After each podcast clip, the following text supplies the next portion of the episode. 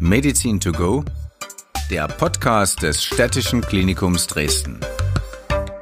Schmerz ist längst eine echte Volkskrankheit, wobei es den einen Schmerz nicht gibt. Die Ursachen sind so vielfältig wie die Behandlungsmethoden. Zudem sind akute Schmerzen nach Unfällen ein ganz besonderer Aspekt. Hinzu kommen die akuten Schmerzfälle nach Unfällen. Ein wichtiges Zentrum für den Rettungsdienst ist dabei das städtische Klinikum Dresden. Mit seiner Klinik für Anästhesiologie und Intensivmedizin, Notfallmedizin und Schmerztherapie.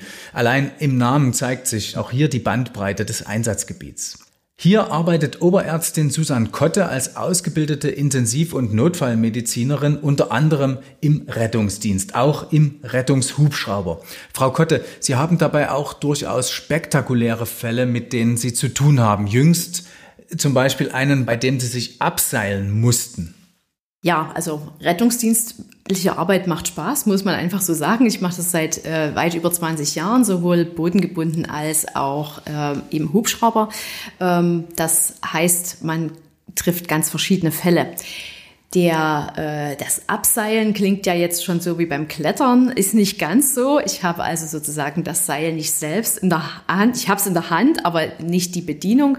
Es ist kein Abseilen im, im herkömmlichen Sinne der, des ähm, Berg hinabkletterns, sondern es ist eher ein hinabgelassen werden von einer sogenannten Rettungswinde, die vom ähm, Windenoperator, der oben im Hubschrauber sitzt, äh, bedient wird. Sie seilen sich auch zum Beispiel zwischen den Felsen der sächsischen Schweiz aus dem Hubschrauber ab. Wir sind sehr froh, dass die Möglichkeit bei dem Hubschrauber in Bautzen besteht, dass wir sowohl in der sächsischen Schweiz am Felsen zu Wanderern, zu Kletterern ähm, gebracht werden, zu denen wir sonst nur schlecht kommen, die durch den bodengebundenen Rettungsdienst mit dem Rettungswagen oder mit dem Notarztfahrzeug ganz schwer erreicht werden können. Genauso kann es natürlich auch sein, dass unabhängig vom sächsischen Schweiz Wandergebiet ähm, Patienten in Not geraten, die sich trotzdem in unzugänglichem Gelände befinden. Straßen, wo Hubschrauber nicht landen können oder in Waldgebieten, zum Beispiel in Bikeparks. Bei diesen Patienten spielt ja auch das Thema Schmerz eine Rolle und es geht natürlich um Zeit. Können Sie ein paar spannende Fälle dazu beschreiben? Mir fallen so viele Fallbeispiele ein, dass ich gleich gar nicht weiß, mit wem ich anfangen soll. Aber ähm, es ist letztendlich ja so, dass wir in der Sächsischen Schweiz froh sind, dass viele Menschen wandern und klettern gehen und ihre Freizeit da verbringen.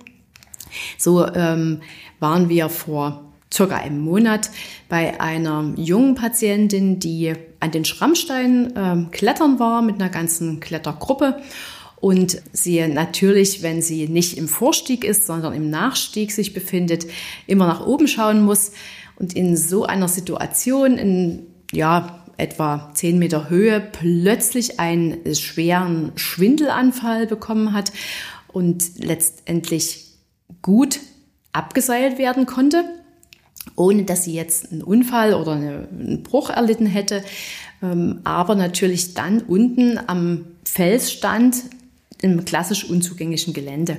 Genau dorthin konnten wir mit dem äh, mit der Rettungswinde mit unserem Hubschrauber letztendlich punktgenau abgesetzt werden und die Patientin ähm, vor Ort versorgen, die ähm, Schwindelsymptomatik auch lindern dadurch äh, medikamentös.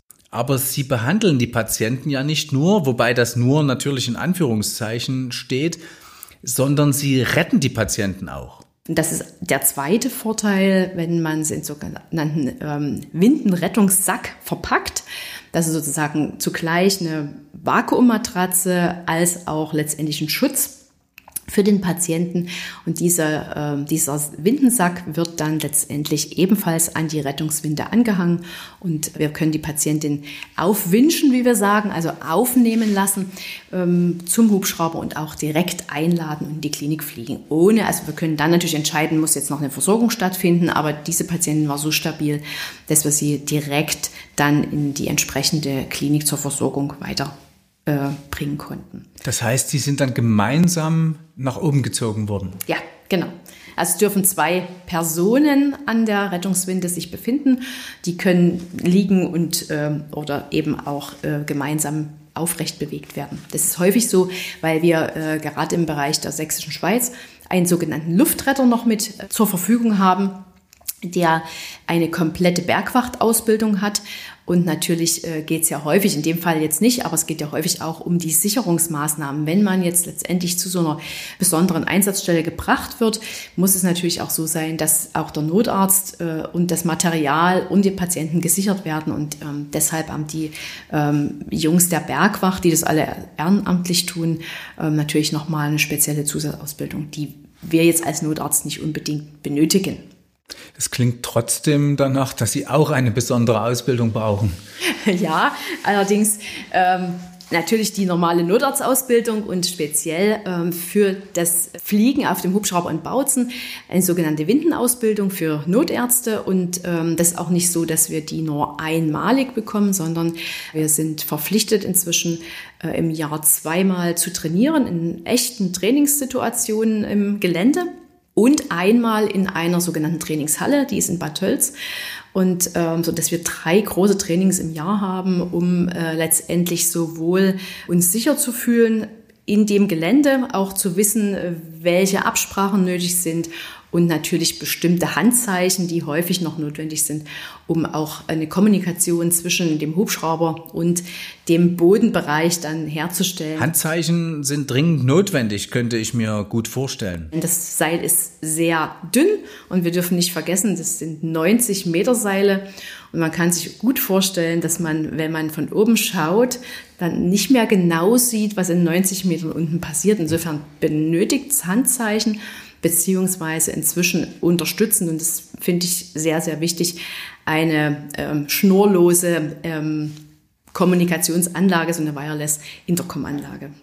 Also die meisten Menschen würden wahrscheinlich die Augen gar nicht aufmachen und bei 90 Metern. Das heißt, Sie selbst sind keine Bergsteigerin? Nein, absolut nicht. Wie kommt man dann auf die Idee? Nein, ähm, ich bin natürlich sehr viel unterwegs. Ich ähm, liebe die Sächsische Schweiz und die Berge. Also insofern ist es äh, meine Heimat und ich bin damit auch sehr verbunden. Aber deswegen muss ich mich ja nicht unbedingt an das Seil hängen, wenn es nicht sein muss. Aber äh, wie man dazu kommt, ist letztendlich äh, ein Hineinwachsen äh, in der Verbindung, dass man aus der Region stammt und äh, zum anderen natürlich aus dem Nordorzwesen ähm, beim Hubschrauber angekommen ist letztendlich. Also das ist so ein historisch entstandenes Konstrukt. Das wie, wie muss man sich jetzt, als, als, als Laie fragt man sich ja, was tun die denn dann eigentlich da oben? Ne? Also erstens stellt man sich vor, ist ja kein Platz. Ne? Trotzdem ist es ja ein, ein, ein verletzter Mensch, der äh, Schmerzen hat, der irgendwie auch äh, gerettet natürlich werden muss. Was, was passiert in den, weiß ich nicht, 10 Minuten, 20 Minuten? Wie lange braucht man von der sächsischen Schweiz ins städtische Klinikum? Ungefähr 15 Minuten. Was, was tut man in der Zeit? Also wichtig ist, dass wir die Patienten bevor wir es sozusagen wieder aufwünschen, in den Hubschrauber mitnehmen, beziehungsweise in eine Klinik fliegen oder äh, es ist natürlich auch die Möglichkeit, die dann bodengebunden zu fahren, dass wir eine gewisse Stabilität erzielen, dass ähm, wir letztendlich die Möglichkeit haben, Schmerzmittel zu verabreichen, die Schmerzstärke zu senken oder eben ähm, gebrochene Extremitäten auch so zu versorgen, dass schon alleine ja durch die Schienung eine Schmerzlinderung und eine Stabilität, eine Verbesserung erzielt wird. Wir sind auch in der Lage, ähm, Patienten, die ähm, eine Notfallnarkose brauchen, mit dieser zu versorgen im Gelände. Allerdings muss man dort Abstriche machen und sagen, ähm, das muss dann wirklich 100 Prozent ähm, notwendig sein. Aber es ist nicht ganz abwegig, weil wenn jemand aus einer großen Höhe abstürzt, ist es ja äh, durchaus mit einer schwersten Mehrfachverletzung des Körpers verbunden. Also unser Ziel ist die Stabilisierung des Patienten, bevor wir den Transport beginnen, so dass wir dann in den 10, 12, je nachdem, welche Klinik wir anfliegen oder auswählen, 15 Minuten ähm, eher entspannt sein können. Und äh, der Raum ist in der Tat begrenzt, aber in dem Hubschrauber in Bautzen sind zumindest kleinere Versorgungen durchaus noch möglich. Also es gibt zwei Hubschrauber. Ja, wir haben in Dresden einen Hubschrauber stehen und einer in Bautzen. Das ähm, heißt, Sie sind ja Schmerzmedizinerin äh, in, in, im Hauptberuf, kann man das so sagen? Oder? bin manchmal gar nicht so ganz sicher, was mein Hauptberuf ist, weil ich so verschiedene Bereiche bediene. Ähm, aber der, die Notarzttätigkeit zähle ich schon auch zu meiner hauptberuflichen Tätigkeit. Aber die Schmerztherapie ist natürlich für Ihren Einsatz als Notärztin wahrscheinlich äh, kommt Ihnen das entgegen. Das ist richtig, ja, das trifft sich gut. Sie haben quasi ähm, sage ich mal, dann alles vor sich. Ne? Vom Schlaganfallpatienten bis zum Verkehrsunfall. Wie können Sie sich vorbereiten? Wissen Sie vorher, was Sie erwartet? Also die Vorbereitung ist eigentlich unsere Ausbildung dass wir ähm, und äh, letztendlich die Erfahrung auch aus der klinischen Tätigkeit, dass wir über die vielen Jahre uns natürlich auf internistische Erkrankungsbilder, also auch auf chirurgische oder eben auf andere Notfallsituationen einrichten und ähm, dementsprechend uns auch regelmäßig weiterbilden. Das halte ich für sehr, sehr wichtig. Aber ähm, wenn wir jetzt zu einem Notfalleinsatz gehen, haben wir nur wenige Informationen.